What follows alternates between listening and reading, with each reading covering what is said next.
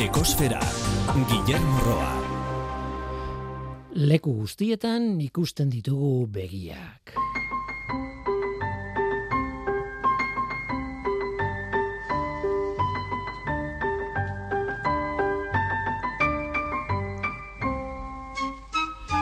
Kaixo denoi, ongetorri ekosferara.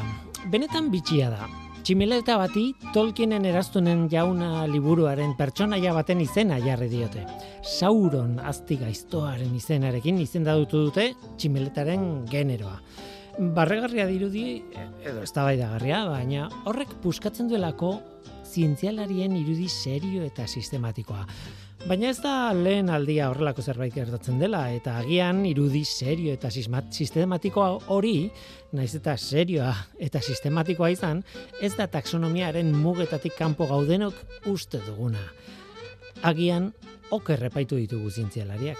Taksonomian bizidunen zailkapen estandarrean alegia, generoa da mota bereko espeziak biltzen dituen taldea. Genero antzekoak, familia berean zailkatzen dira, antzeko familiak ordena berean eta abar eta abar. Gora joan gaitezke reinuak eta domeinuak topatu arte. Azken batean hierarkia luze bat da. Ba, tximeleta hauen generoa saurona deitzen da eta horrek esan nahi du haien izen zientifikoaren lehen hitza dela saurona espezie guztietan. Hori jarri diete, tximeletaren nolait esateko marrazkian, beltze zinguratutako zirkulu txuriak dituelako, dena ikus dezakeen sauronen begiaren antzekoak, edo gutxi gora bera. Egia esan bizidun asko daude eta zaila da dagoeneko genero de espezie berri baten izena asmatzea. Eta ez dugu harritu behar, Tolkienen obrak jadanik izan direlako inspirazio iturri taksonomoentzat beste batzuetan. Gandalf eta Gollum bera ere, bi izen horiek izan dira hainbat bizidunetako izenen, bueno, e, iturri. Izendapenen modu horretan, mundu horretan barkatu, adibide harrigarriagoak daude interneteko eBay plataformaren izena bera, adibidez, intsektu fosil bati eman zioten, espezie berri ura online erositako hanbar puska batean harrapatuta aurkitu zutelako. Zientzialariek diote horrelako izenak ematea ez dela txorakeri hutsa ere. Izen deigarri batek laguntzen duela bizidun baten inguruko interesa pizten neurri batean. Marketing taxonomikoa bitxia da, baina zergatik ez?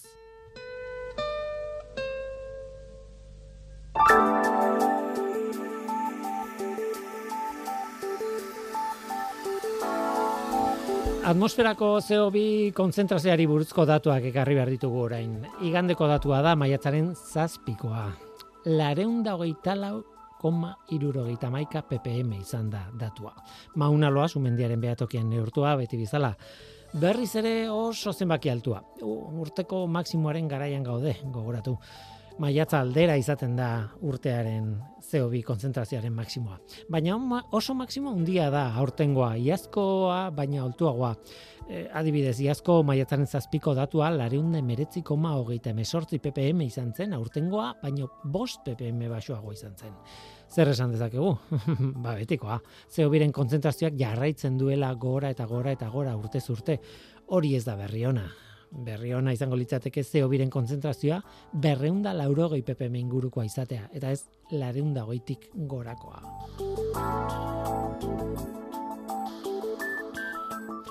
Gaur botanikaren munduan murgilduko gara tresna bati buruz hitz egin behar dugu, herbarioa. Landaren bilduma bat da, bueno, landaren ale errealen bilduma bat, normalean, lehortutako aleak izaten dira gehienontzat bada umetan egindako joko moduko bat, ez? Ezkuntzarekin lotuta agian, baina tira. Baina dituentzat oso tresnea berezia da. Arantzadiko Maria Espiroz Murua botanikariak idatzi du artikulu bat herbarioen historiari buruz. E, garai bateko herbarioak, herbario ospetsuak eta horiekin lotutako botanikariak ere aipatzen ditu. Bai eta gaur egungo herbarioak ere aipatzen ditu. Arantzadiko herbarioa barne, arekin hitz egiteko irrikaz nago. Gainera, haren lankide bat ere etorri da, Ana García del Bao, proposamen interesgarri batekin. Orkidia bila deitzen den kanpaina bat jarri dute martxan, izenak den esaten du, Orkidia bila. Baina badazpada arekin hitz egingo dugu, kanpaina hobeto ezagutzeko. Tira hori da gure gaurko eskaintza zu, ongi etorria zara. murgildu zaitez gure ekosferan.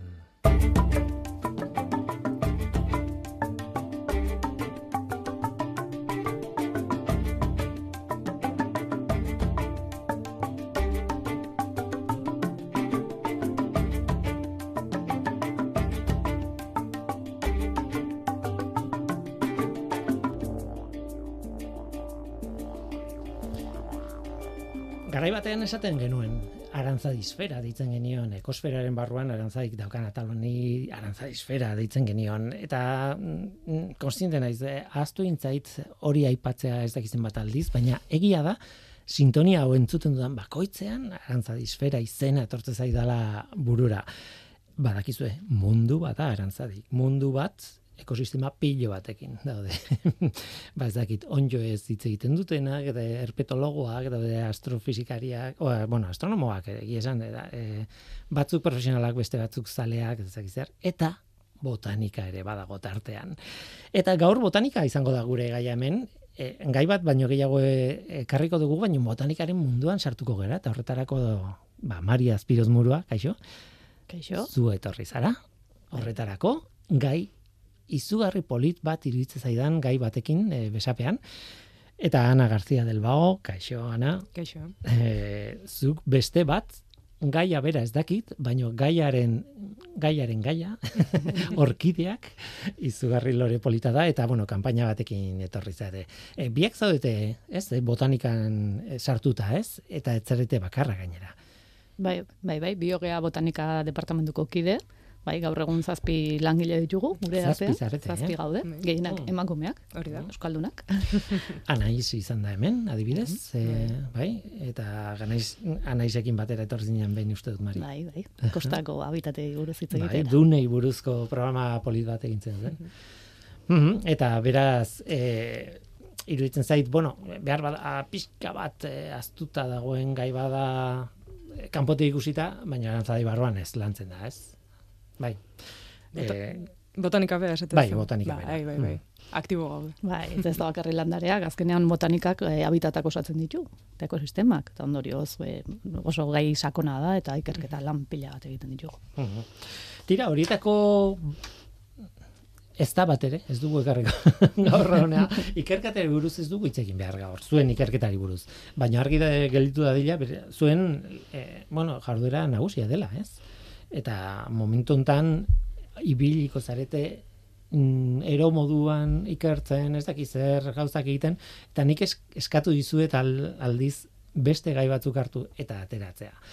Mari zurekin herbarioi buruz hitz egin behar dugu, herbarium, latinez, ez? Gainera, zergatik, ba, bueno, batez, e, herbario bat baduzue zuek, e, arantzadin kudeatzen duzue, kontrolatzen duzue, e, baina, hala ere, e, hori baino zabalagoa, zuk e, idatzi duzu artikulu bat divulgaziokoa, herbarioak zer diren, nondik datozen, e, zein dauden herbario ospetsuak eta bar, ez dakit gaia oso ezaguna den edo, ez?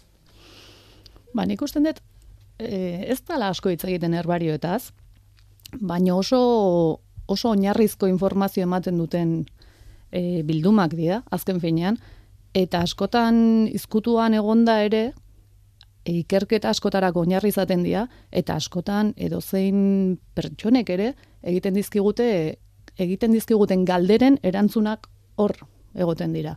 Lengo astean ama batek deitu zian bere alabak herbario batekin behartzula eta galdetze zian espezie konkretu bat nun aurkitu zezakeen. Ta nora joan ginen, herbarioko datu basera, non esaten zuen espezie hori non aurkitu bezakeen. Ze garaietan, noiz aurkitu bezaken loretan, azitan, informazio guzti hori ematen digu, hau da, herbarioak ematen digu leku konkretu batean, data konkretu batean, zer aurkitu dezakegunaren informazioa.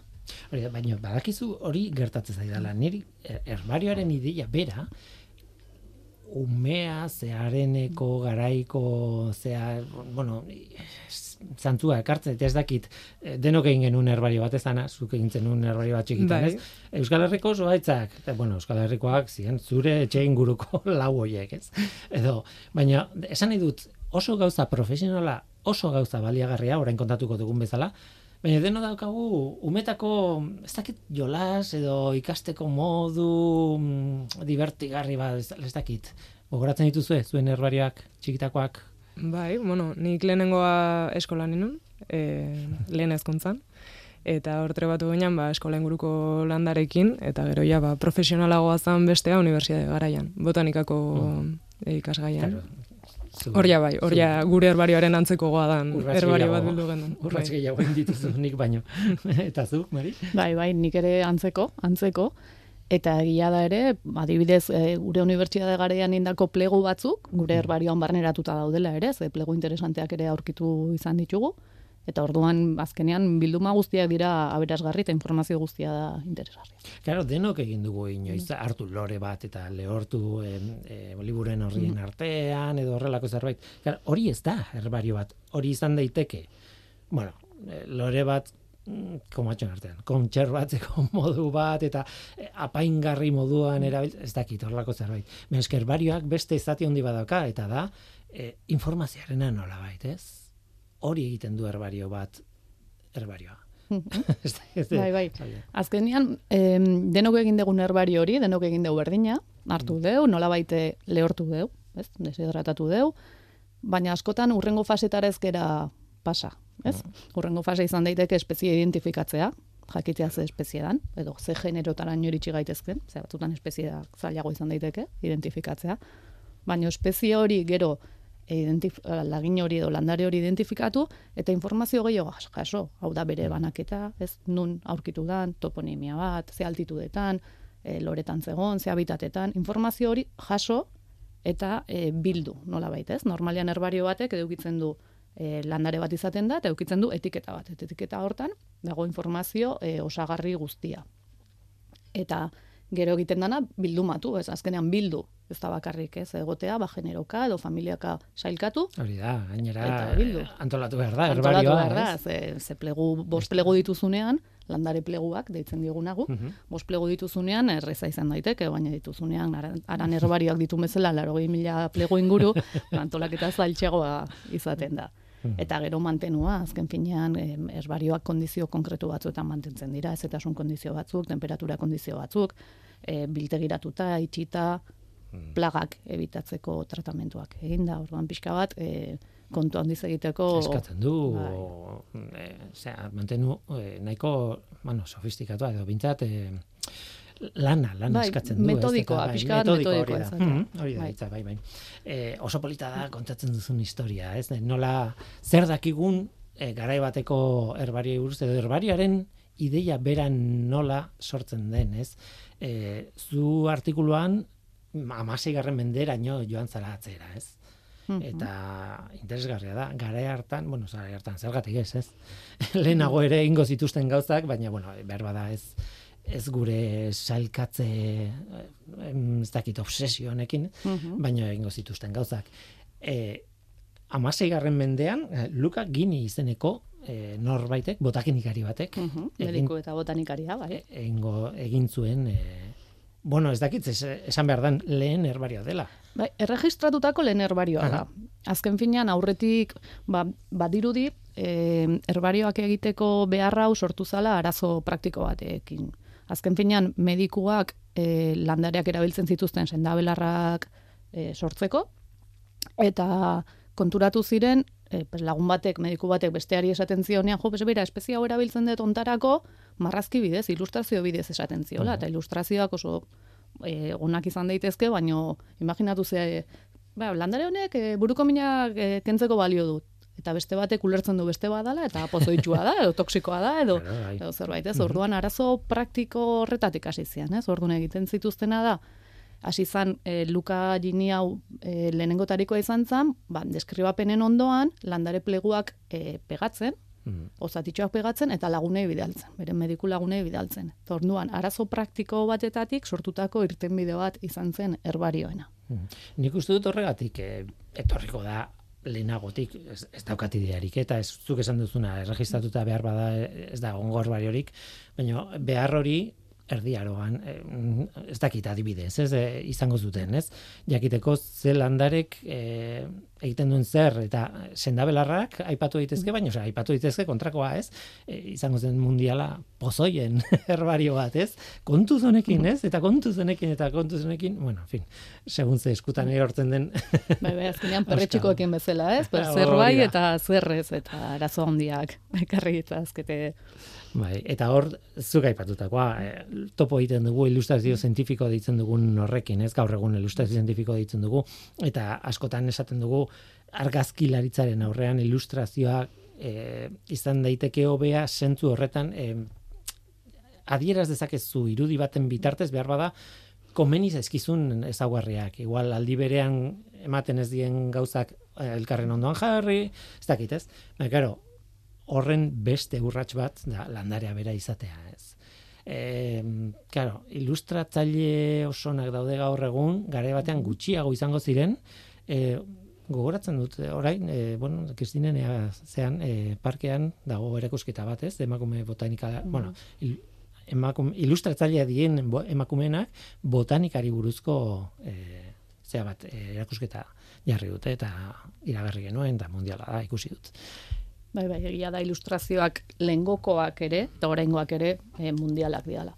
Baina azken finean landare batek ematen dizun informazioa askotan e, taksonomikoki bereizteko izan daiteke atal txiki ba landarean ugal ugal zati mm. baten pistiloaren ez iritsi behar da detale oso handira ilustrazioak oso zaila egiten dula.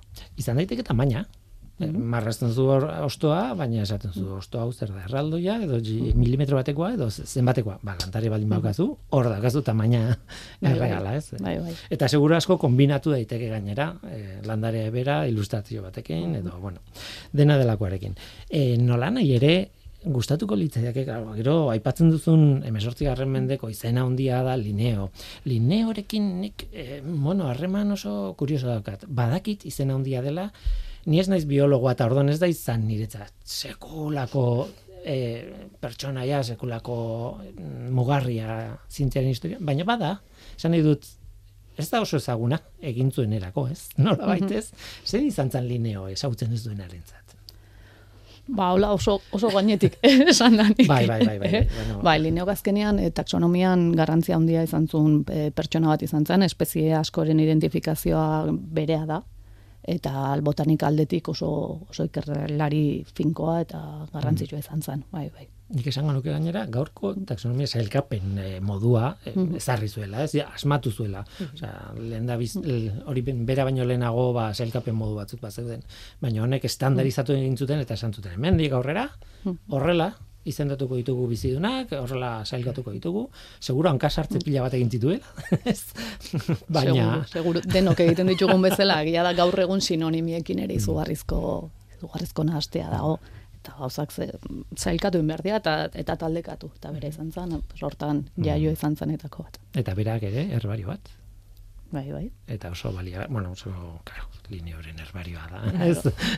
bai, bai, azkenean da, kopuru aldetik baino gehiago, simbolikoki mm. esan nahi duna. Horre, gainaz, dirudien ez Londreseko bere bere herbarioa, Londreseko museoan dagon bere herbarioaren pleguak e, digitalizatuta daude eta eskuragarri daude ikusteko moduan, orduan, ematen mm. dion balore gehigarri horrekin. Mm. Erabiltzen duzu ez, segurasko ez, ez? Baina, e, igual, e, tentazioa sartzeko, ez, da ikusteko, a ber, e, gara hartan nola iten zituen gauzak, eta, ez? Ba, jola kuriosia da angustia, hmm. hmm. bete saiatzen gara, gauza berriak egunero ikasi berdia. Bai, eguneroko laneako igual gehiago jotzen dugu gurera, ez? E, gertu dago be, ba, bulegoan bera jetxi, ez? Da, segituan ikusi claro. bulegoak, baina, bai, horrela mundutik zeharreko... Bueno, eta hmm. e, hori esaten zu fizikoki pleguak ikustea, bale, oso ondo dago, hmm. baina berba da digitalizatuta dagoen guztia, eta hori horretaz itzein dugu gero, baina Claro, asko zezkarragoa da, bueno, lana egiteko, pues, bueno, segun zer egin behar den, claro. Baina digitalizatutako eh, adibideak eh, eskuragarri daude, ez, ez dakit bai. bai, azkenean da, segun zertarako behar dituzun, ez? Azkenean digitalizatutako plegu batek emango dizu landarearen irudi hori, hmm. ez? Azken finean.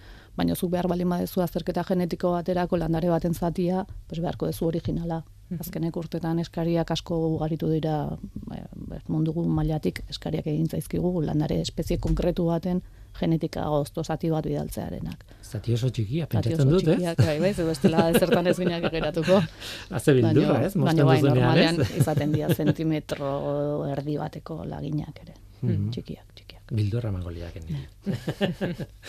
E, denok ezagutzen dugu, e, orain kontatuko ditugu zein diren e, ben, e, herbario nagusiak eta gero iritsiko gara zuen gana, zuen herbarioa e, e, aipatzera, baina denok ezagutzen dugu ze metodologia erabiltzen den. Lehen aipatu dugu, ez? Paperen artean lehortu landare bat. Bueno, hori oso errex esaten da, oso azkar esan dut, baina niri asko gustatu zait zure artikuluan horren izena, teknika horren izena ematen duzula, e, irakurri gut, hortuz zikus, baratzal lehorra edo lorategi lehorra edo horrelako zerbait, ez? E, latinez, pentsatzen. Bai, bai, bai. E, hain simple alda? Hombre, txan egiteko eta zuk e, bost urtez izateko landare lehor bat, bai, baina baina arantzadi batean erabiltzen dugun plegua izateko? A ber, ez da komplikatua. Azken finean metodologia esan deuna, Lukaginik erabilizuna mila bosteun da berroita margarren urtean, eta gaur egun erabiltzen dana, berez, e, berdina da. Kontua da erabiltzen dituzun tresnak igual, guk momentu honetan daukau gure prensagelan daukau em, kalefaktore bat, azken finean erabiltzen dituguna gero zeguk egiten deuna da. Landare bat hartu, periodiko tartean jaso, eta gero dauzkau prensak. Eta prensak dira estutzen dizuena, estutzen dizuen aparatu, Mhm, aparatu batzuk. Bai. mhm. Bueno, tartean dauzkauna da kuxin batzuk, eta kuxinak aldatu iten dira. Zuk e, periodiko ez tezu aldatzen, landare ez tezu aldatzen, baina kuxinak aldatzen dituzu. Eta kuxina horiek daude kalefaktore batean, orduan daude, pues, ez dakizan bagarraduta gongo dian, hori nahi zin, Ba, ez dakit. hogei bat graduta inguruan daude, eta zuk aldatzen dituzunean, horiek aldatzen dituzu. Eta kalefaktore hori, eh, Ernesto Gurrutxaga ustet mikologoak egintzula bere garaian, orain dela urte pila bat, baina izugarri ondo dijoa. Eta guretzat, guretzat altxorra Bai, da. badago botoi bat jartzen duna ez ikutu, eta ez dugu ikutzen, eta... Eta urteak, eta urteak, eta urteak. Horrelako botoiak ezagutu ditut hemen irratian. Ere. bai, baina e, esaten duzu simplea dela, baina gero hasten zara kontatzen, Bai. badagoela, bueno, Bai. azkenean badu bere Bai, bai, eta azkenean da konstantzia. Claro. Azkenean landare bat ekartzen dezunean ezin dezu prensa hortan hilabete bat utzi. Osea, lehenengo astean aldatzen dugu hiru aldiz. Astean hiru- e, hirutan. Urrengo astean bez bitan, urrengo espezian arabera, espezie batzuk ere e, berragoila edo bulba dauke eta orduan maizago aldatu berdia, orduan pixka bat jun behar duzu kontrolatzen. Baina bai, gehiago da konstantzia, e, dan lanaren komplikatu Bai. bai. zailtasuna baina. Igual zailta, o, zailtasuna handi nadakan urratxan eretako bintza da landarea txukun jartzea. E, azkenen ba hori ba, Mm. ostoari buelta eman edo lorea ondo kokatu edo bai, justo lehenengo momentua itxi aurretik e, oso garrantzitsua eta netako zaiena mintzat. Ba, eta nik uste arte bat ere badala, ze adibidez Jan Bibant en, botanikaria bere garaian eman zigun be- doaintzan bere herbarioaren zati bat, Mhm. eta bere bere pleguak Bai. mundialak dira. Bai, Ez, mimoz arte, artez, ez? artez, Bai, bai. bai. Bai, bai. Tira, e, orduan ez da inerraxa, eh? Esan nahi dute niri eman eta ikusiko duzu ze, ze eskatu emango dizu edan. E, hor kontua da gainera, lehorrak bai, e, kusinak aldatzen dituzuela esaten zu, e, claro, askatzen duten e, likidotxoan edo dena delakoan, jasotzen baldin badu kusinak eta urrengo landare bati ematen badio sustantzia hori, molekula hori, e, hori mantendu behar da puru, edo nola ez? O, Bai, azken finean guk egiten deuna da, landarea lehortzeakoan desedotratatzen dezunean ja ontxoak eta zailagoa dira bertan jartzea. Eta gero herbario hori aigea gure prensa gelan, da hola herbariotik kanpo, beste gela bada, eta gero herbariora sartzen dugun momentuan e, deskontaminazio bat pasatzen dute, hau da izoztu egiten ditugu. Bai. Izozte biziklo pasatzen ditugu, herbariora sartzeko inolako Inolako. kanpoko mekutxetzalirik edo. Tira, e, normalean, herbario izenak e, atzean daukana da li, liburu bat, azken batean, ez? Bueno, liburu bat edo liburu bat baino gehiago, ez? Eta ba, beti ez da horrela, ez? Gainera zuen herbarioa uste dut ez dela liburu bat gaur egun, ez? Ez ez, gure herbarioa e, datu base bada. Azken finean. Datu, Ja, baina esan nahi dute lagin realak, landare, benetako landareak, ez daudela liburu batean pegatuta, baizik eta... Kaxetan daude, Hori da. dauzkagu gela erraldoi bat, Mm. em, nola dituko dugu, ana? Em, Armairu Bai, horiek. armairu mugitzen dian horietakoak, ez? Osea, gela oso bat okupatzen du. Bai, korredoreak Hori, korredoreak, hola, Emateola Ah, izala... bai, eh, eh, gurpil batekin hori dituzuna galde da. eta bestera, bai, bai, bai, bai, bai. Artxibadore handi bat azken. Ikusi behartzen duten Mari erdi dantzan hor. Claro, claro. Eh, claro, es que eh, hori da problematako bat, ez? Eh, os kantitate handia ale pila bat dituzunean eta milaka ale ari gara hemen. Eh, Ja ez da liburu bat, akazunak kajoian, ez, ez, ez, ez, hau da, hau da. Ba, gutxi gora beraia berronda berroita markaxa inguru ditugu, antolatuta, familiak antolatuta, apal, apalategian, horizontalki, ze dirudien ez hasieran vertikalki lehor jartze omen zituzten amasei garren mendean, eta konturatu omen ziren usteldu egiten ziala, edo puskatu egiten ziala, ze azkenean denboran zehar, e, landarra hauek lehortzen dijoazten enean ere, pixkanaka ere kalidadea galtzen dijoaz. Orduan, Claro, claro, degradatze Degra- bai, ez oso, oso, oso, oso bai. mantxo bat, Mm, ez, bai. Begiratu dut interneten eta oso modu sinplean eta, a ber, bi minutu, eh? Esan dute, ez dut ikerketarik egin, ez? Baina eh, eskatu diote emateko herbario ospetsuak, herbario, herbario zagunak, eta, bueno, zuk aipatu, duzu, aipatu duzu eh, artikuluan Parisko bat, eta horri buruz galdetu nahi nizun, baina nik aurkitu ditudan emaitzetan, behi da, Argeleko Unibertsitateko herbarioa, jartzen zuen, irureunda berrogeita mar mila ale espezimen. Ez, ez dut uste espeziak direnik, eh? Behintzat aleak direl. Eh, behar bada espezie batetik bat baino gehiago Bai, ditu, bai, bai. Em, bueno, asko, asko zeuden, ez? E, beste bat Albaniko, bueno, estatu batuetan Albaniko museo batean Selmar Showland herbarioa, berreun mila ale, Dar es Salaam, hau da, Tanzania, ez da? E, uste, okerrez banago, ez? E, unibertsitateko herbarioak ditu eunda behogeita bost mila ale, eta gero kuriosoa izan da, baina mm, gauzak bitxi bat argitu dut, Emily Dickinson, poeta ospetsuak, estatu batu da, literaturako izena handi horietako bat, ez? Emily Dickinsonek egin zuen herbario bat berarentzat, claro, ez da instituzio bat, ez da erakunde bat, baina lareun dago italau espezie aipatzen zituen. Mhm. Poeta batek, legia botanikari bat ez den e, e, pertsona batek hartu ditu lareun dago italau espezie eta bildu ditu herbario pentsatzen dut txukun batean eta bar, ez dakit profesionalki zer garrantzia izango duen, ez? Baina, bueno, e, atentzia, ez, eman dit e, honek. Bai, bai, jakin mina azkenean laren da Bai. piko espezie horiek identifikatzen, ere, jakiten. Bai, Ez bai. dakit sartuko zituen poemen artean, o, o nola ingo zuen, baina, bueno, Emily Dickinson benetan, bueno, emakume interesgarria da, beti, beti da. Pariskoa, Pariskoa, zuk aipatzen duzuna. Behar bada hundiena, edo ez dakite, eh, aipatzen dituzu herbario publiko pilo bat dela, iru Bai. mila eta piko, iru mila eta irureun, eta Pariskoa esp- espreski espaitzen, espatzen, oh, aipatzen duzu. Bai, dirudienez Paris, eh, Parisekoa da plegu gehien bilduta dituen herbarioa. Azken finean ditu berronda irurogeita amar mila milioi plegu. Wow, Ez gaizki izan dut. Berronda irurogeita amar milioi. Oi, behar den. Asko, asko. Milioi asko. milioiak, milioiak. Milioiak Bai. izateak bera, ja, claro, jende pilo batek e, e, egindako, den artean egindakoa, baina berdin Bai, zait, bai, azken finean herbario hori kudeatzeko izugarrizko jende pila egon behar du. Eta horrek esan nahi du, e, garai bateko e, pleguak ere ba, izango zituela, eta e, denboran atzean jasotako landaren pleguak izateak ere balio bat du- badu, ez? Bai, bai, noski, zu jarri pentsatzen daukazun plegu bakoitzak, ematen dizun informazio hori, informazio gordin badala. Eta etorkizunean ez dakizu zertarako erabiliko dezun. Izan daiteke leku horretako informazio bateatzeko, banaketa bat ikusteko, azerketa taxonomiko bat iteko, e, genetika lagin bat iteko, osea ez dakizu plegu horrek benetan ze joku emango duen. Eta nik uste, guk uste duguna baino gehiago emango digula etorkizunean. Bai. Eta bereziki informazio hori e, zenbat eta zarragoa ordun da informazio gehiago ematen dizu leku horren bilakaerari buruz. Ez da Claro. bakarrik azken hamarkadako datu bat. Claro. Guk arantzadin daukaun plegu zarrenak aurten egun da urte beteko ditu. Orduan eman dizu leku hortan, iparraldeko plegua da, eta leku hortan, orain dela egun urte, badakizu non, de nola zegoen landare hori, eta espezie hori antzegola. Eta emate izun informazio hori oso aberasgarria da, ikerketa askotarako, eta kudeaketarako askotan ere.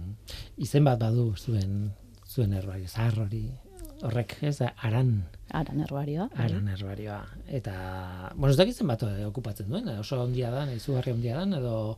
Eh, Bai, gu daukau gela batean, gela batean daukau e, kolekzio zientifiko lehorra deitzen diguna, Mhm. ga- daukaula entomologoek, dituzte bertan tximeleta gehien bat, kakalardoak eta bar.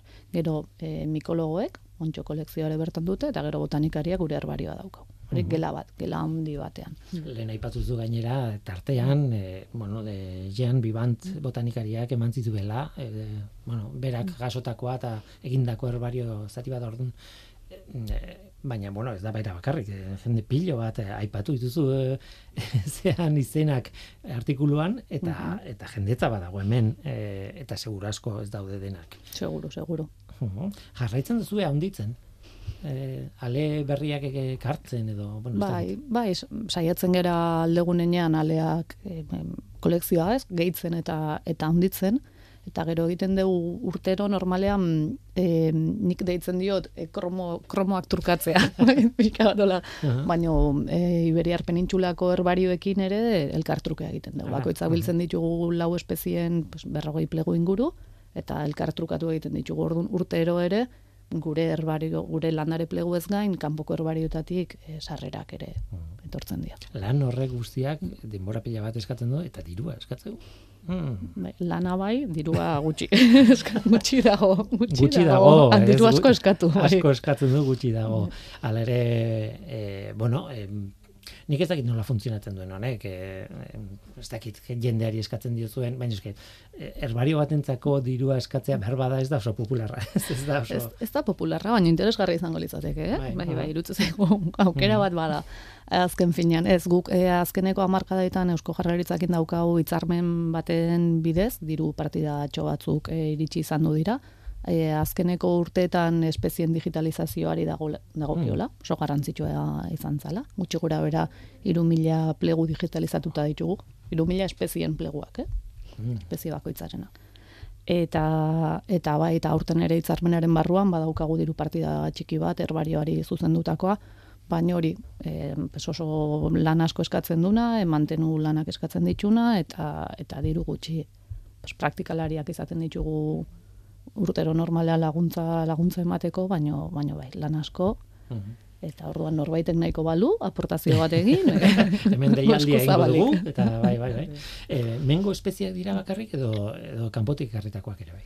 Guk gehien ditugunak dira Euskal Herrikoak eta inguruko lurraldetakoak, baina baditugu mundu mailako Mm. pleguak ere, eh? Bai, bai.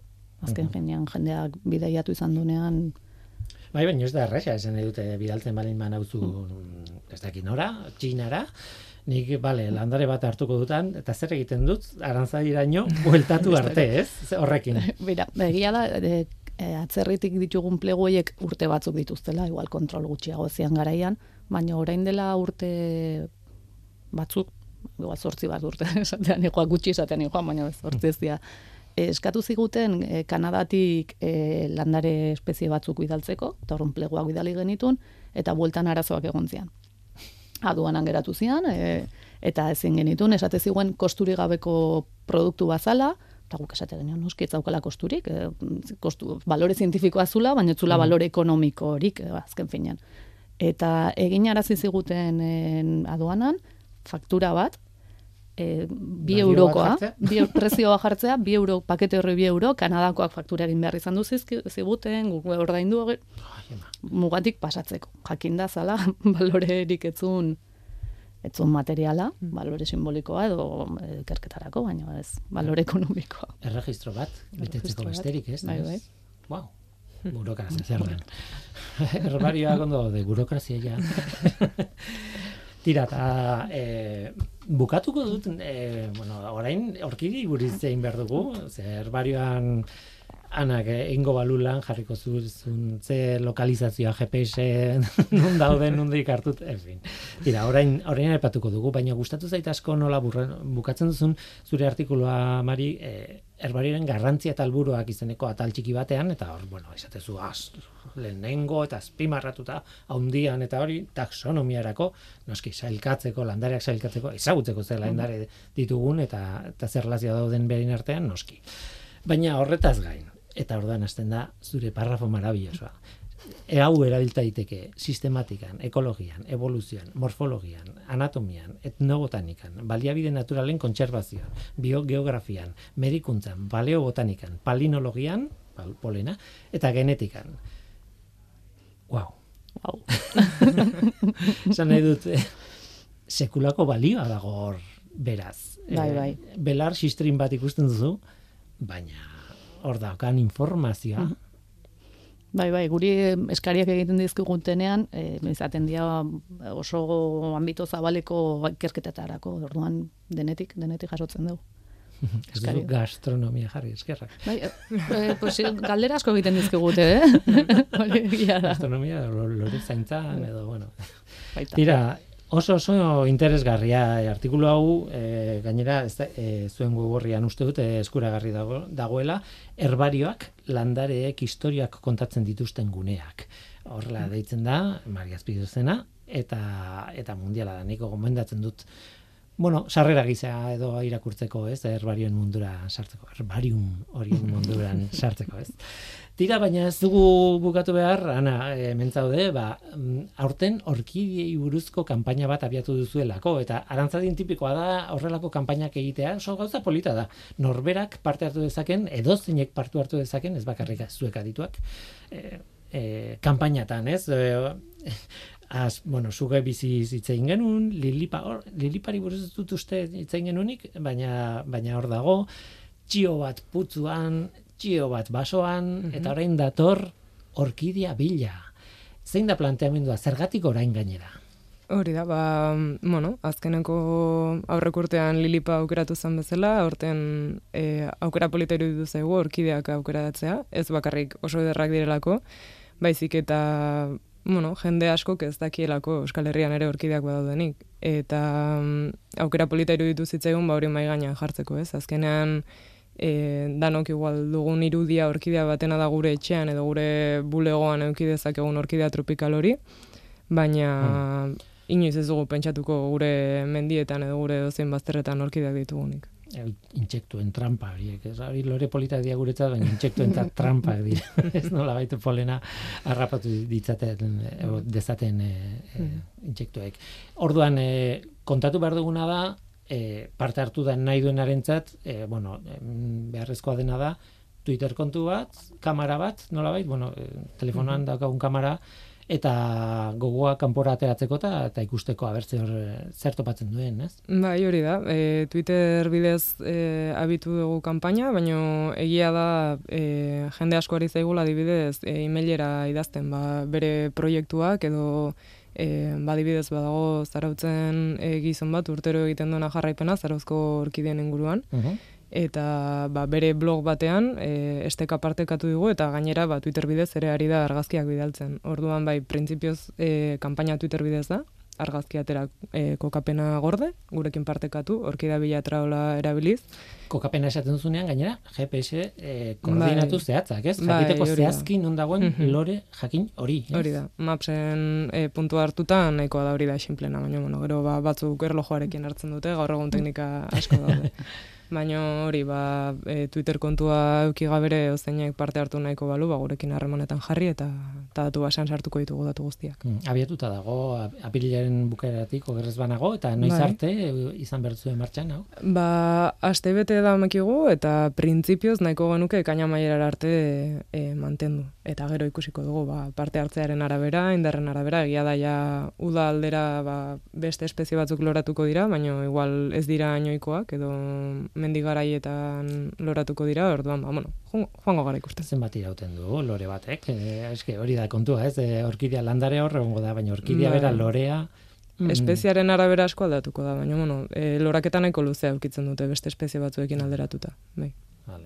Eta eskatzen dituzuen bi argazkiak, bi eskatzen dituzue, Hmm. bata da landare osoarena, eta besteak gertutik, ez? Nola ez? Bai, hori da, azkenean e, gu saiatuko gea identifikatzen eta horretarako ba, gertuko argazki horiek behar ditugu. E, kasu batzuetan espeziak oso ezaugarri argia dituzte eta oso erraz egingo dugu, baina bueno, ba, batzuetan argazki bidez ezingo da eta genero edo talde mailan geratuko gara.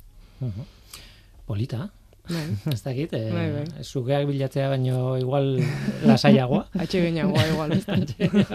Hombre, pol- polita da, bueno, zuge baten aurrean ez dakit nola errekzionatuko nuken, e, o, esan dute mobila atera argazkiaekin, ez da- hori dena, Hmm. Claro, ezagutzen ez duzun zuge baten aurrean, ba, euskalo, ez? Orkidea baten aurrean aldiz eh, erraxagoa igual, Bai, ez? orkide batek ez du zerengo sugeak ere ez, baina bueno, bai, Ja, beste hori da, hori da. Beste lasaitasun batekin lorea beti hor Mm. egongo da eta horrek ere igual ba ematen dio jendeari ba e, gogoa partekatzeko, ez? Ez da itxaron bardezua berrun egokia dan sugea ateratzeko edo abertopatzen dudan sugea. Espezia asko asko daude hemen. E, orkidenak esaten duzu? Bai. Mm, eun, eun bat edo eun baino gutxixo eukiko ditugu. Hala? Bai, hogeita bi genero daude, nahiko diversitate handia dago e, gure lurraldean. Ah, Eta, bai, Mhm. bai, bai. Bai, eta gaina orkideak beti oso politak dira estetikoki ere erakargarriak izaten dira. Bai, beti. Bai, hori da, eske, em, loren artean, bueno, loren, loren gustoak ja, igual ez naiz hartuko, ze alperrik gai naiz. Baina egia da, orkidiek badutela, toki berezitxo bat, ez, de, jendearen artean, eta em, ez dakit, em, dira, nola esango nuke, ba, petalo bat eh, rebeldea daukat, lore mota, arrar, bueno, ez dakit, ez, oso erakargarria beti, ez. E, ba, hemen utziko dugu, iruditzen bat zaizue, e, nahi duenak, hori bai, orkidea bila e, zearekin, traolarekin bidal ditzala argazkiak eta kokapena, bi, bi argazki Mhm. eta kokapen zehatza, zuek jasoko duzue, bueno, traolaren bidarten jas, jasoko duzue, mil aldiz errepikatuta egongo da orkidea, orkidea bera, hori seguro, Bueno, baina horrek ere balioa du, ez? E, horrek esango dizue gainera Hmm. zenbat egon da hor eta eta informazioa badu. Hori Eta herbarioei buruz eta ja orkideak herbariotan ja izan behar. Tira, e, oso oso interesgarria. Benetan gaurko elkarrizketa botanikari buruz asko ez dugu hitz egiten, eh? Ez, oso gutxi. Bai. Asko hitz egiten da animalie buruz. Eta, Bai, eta, eta bestseller batzu dira egia da. bai, eh? bai, Hmm, eta- txogo dia landareak. Ba, Ordan badakizu Mari ze, ze bota behar dizudan, ez? Ze, ze eskaintza bota behar dizudan, ez? Ez, ez, nahi duzuen guztietan etorri, abisatu, eta badago zertaz hitzekin eta badago zertaz gozatu botanikan. Mari Aspiroz murua, eta Ana García del Bao, eskerrik asko gurekin izatagatik. Zuei. Zuei.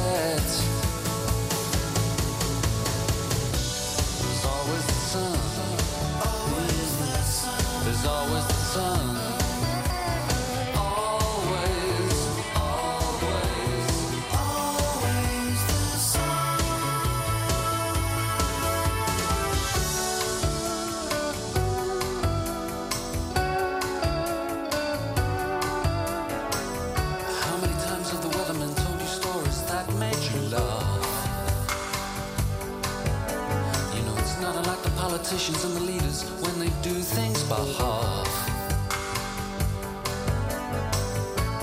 But who gets the job of pushing the knob? That sort of responsibility you draw straws for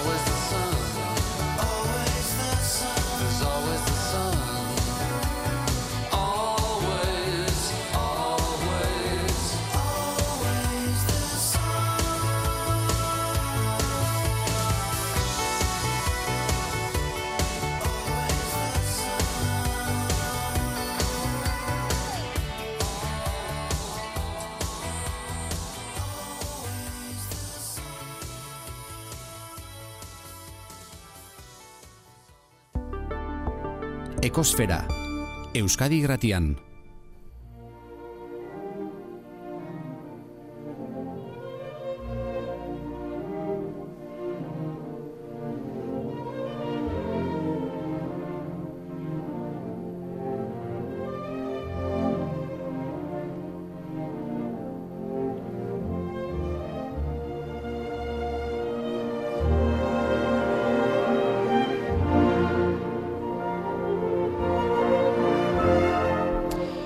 Bukatzeko oso labur, energiaren munduan sartuko gara, baina guretzat ohikoa ez den energia iturri batekin.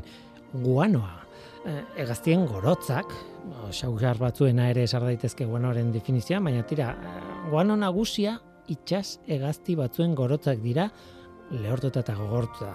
Eta galdera da, energia berriztagarria alda guanoa. Berriztagarria, bueno, e, gaztiak etengabe ari dira gorotza sortzen noski, eta hortaz, sortzen duena jaso eta erabil dezakegu horrela, ikusita, ba, bai, guanoa berriztagarria da.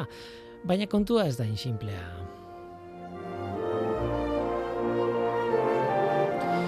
Guanoa ozeano barean ustiatu da tradizionalki, perun batez ere, hori da, adibide argiena, ez? Guano hitza, ketxuatik dator eta hori bera nahiko adierazgarria da, ezta? Peru, Kolombia, Ecuador, Venezuela, Chile, mm, Kubatik ere bai, Afrikako hegoaldeko herrialde batzuk eta baita Ozeano Barearen mendebaldean, beste aldean, ba, adibidez Naurun, bueno, toki haietan ekoizten da guanoa edo guanoa ekoizteko tradizioa izan da. Hemen aldiz, ez,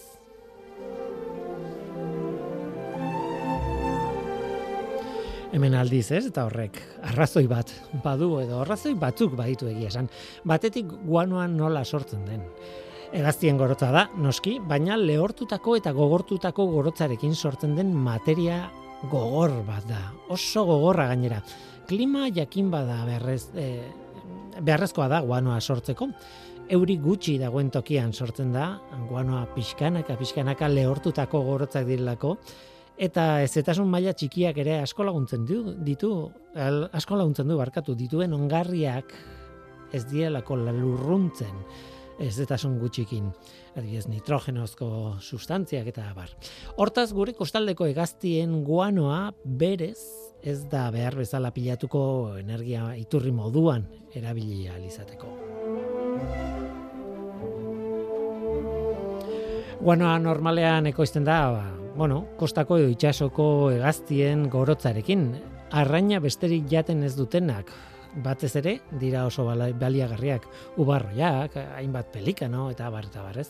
Haien gorotzek nitrogeno asko dutelako, nitrogeno, fosforo eta bueno, potasio bai, ba, baituzte zea batzuk, e, gai kimiko batzuk oso oso interesgarriak. Nitrogenoa batez ere, urearekin kanporatzen dute gaztiek. Eta noski, e, guanoa berriztagarria izateko egaztiei horien gorotzen ekoizpena haundia izan behar du, klaro. Beraz, guano berriztagarria izateak eskatzen du egaztien horien koloniak edo kolonia oso handiak babestea.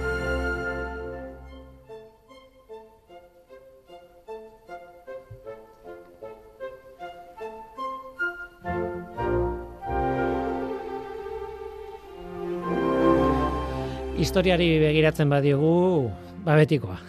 Guanoa beraztasun iturri handiagoa handia da. Peruko ekonomiari izugarri lagundu zion bere garaian eta bueno, e, garrantzi oso handiko kontua izan zen. Baina arazoren arazoen iturri ere izan daiteke eta izan zen. Adibidez, emeretzigarren mendean, Perutik gertu uarte guano dun tentagarria batzuk aurkitu zituzten Islas Lobos de Afuera izenekoak.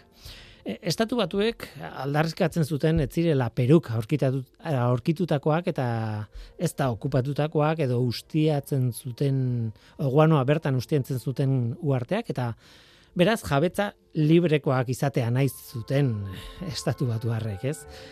Mm, zertarako ba guanoa ustiatu alizateko noski. Estatu batuarrek topatu zituzten 19. mendean, hori egia da, baina guanoaren gandi guanoaren gatik ez balitz, ba bueno, Peruko uartetzat hartuko ziren arazorik gabe, ez? Nola nahi ere, tentsio politikoa egon zen, tentsio historikoa egon zen, ia-ia gerra bat piztu zen, ez zen piztu, eta Peruk guanoaren prezioak jeitsi behar izan zituen, eta merkatuan, bueno, etxi egin zuen herrialde handien aurrean. Handi gutxira, gainera, mila bederatzion da amabostean Fritz Haber Nobel saria jaso zuen, ba, hori baino lehenago, nitrogenoa artifizialki ekoizteko metodo bat asmatu zuen kimikari horrek, Fritz Haberrek. Eta hori asmatu zuenean, guanoaren balioa izugarri erori zen. Tira, historiak luz emango liguke, baina ez gara horretan sartuko, baina merezi du, eh? Merezi du historia luzea eta, en fin, betikoa da. ez. Gaur egun guanoa saldu egiten da, eta saldu egiten da ongarri moduan batez ere. E, nekazaritza ekologikoan badu garrantzia handia. Energia berriztagarria da? Ba, bueno, energia berriztagarria da baldintza batzuetan behintzat bai.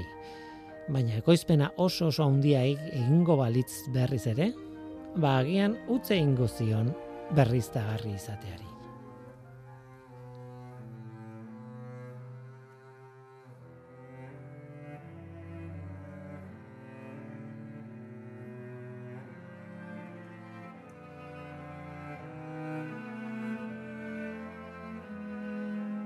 Eta gu bagoaz, gaur herbarioak, orkidiak eta guanoa.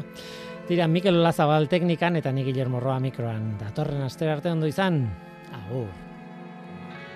Herrik uste zinontan, itzalekin jolasten, neu izaten saiatzen, eroa margozten, nire zintasun denak, behin da berriz kantatzen, egun sentia, bilau sentitzen.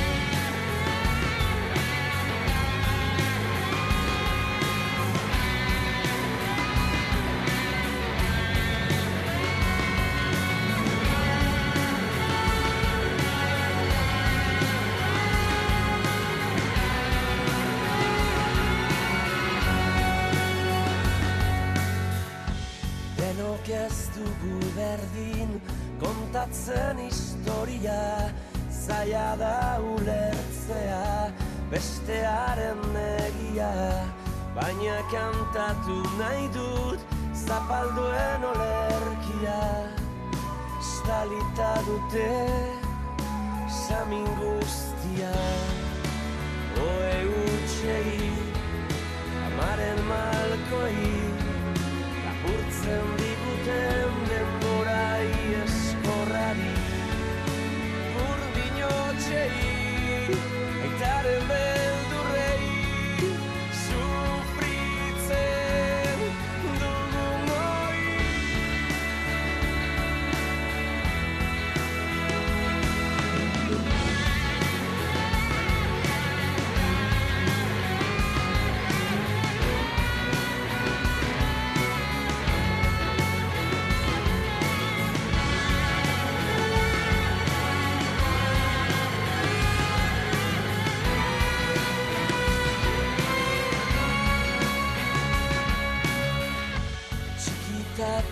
entzuten zer izan behar garen Indarrez inposatuz zer maitatu behar den. Baina kantatu nahi dut zapalduen olerkia Estalita dute samin guztia. Lagun minei bakardadeari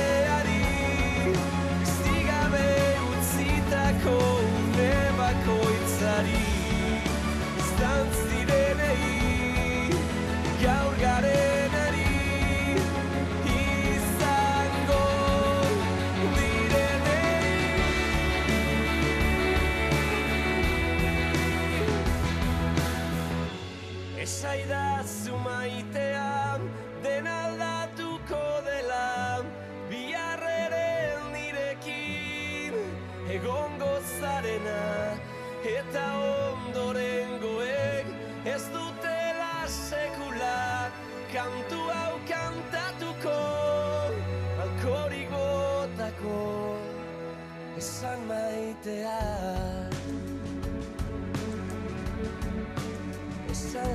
lastana entzun nahi dudana esan laguna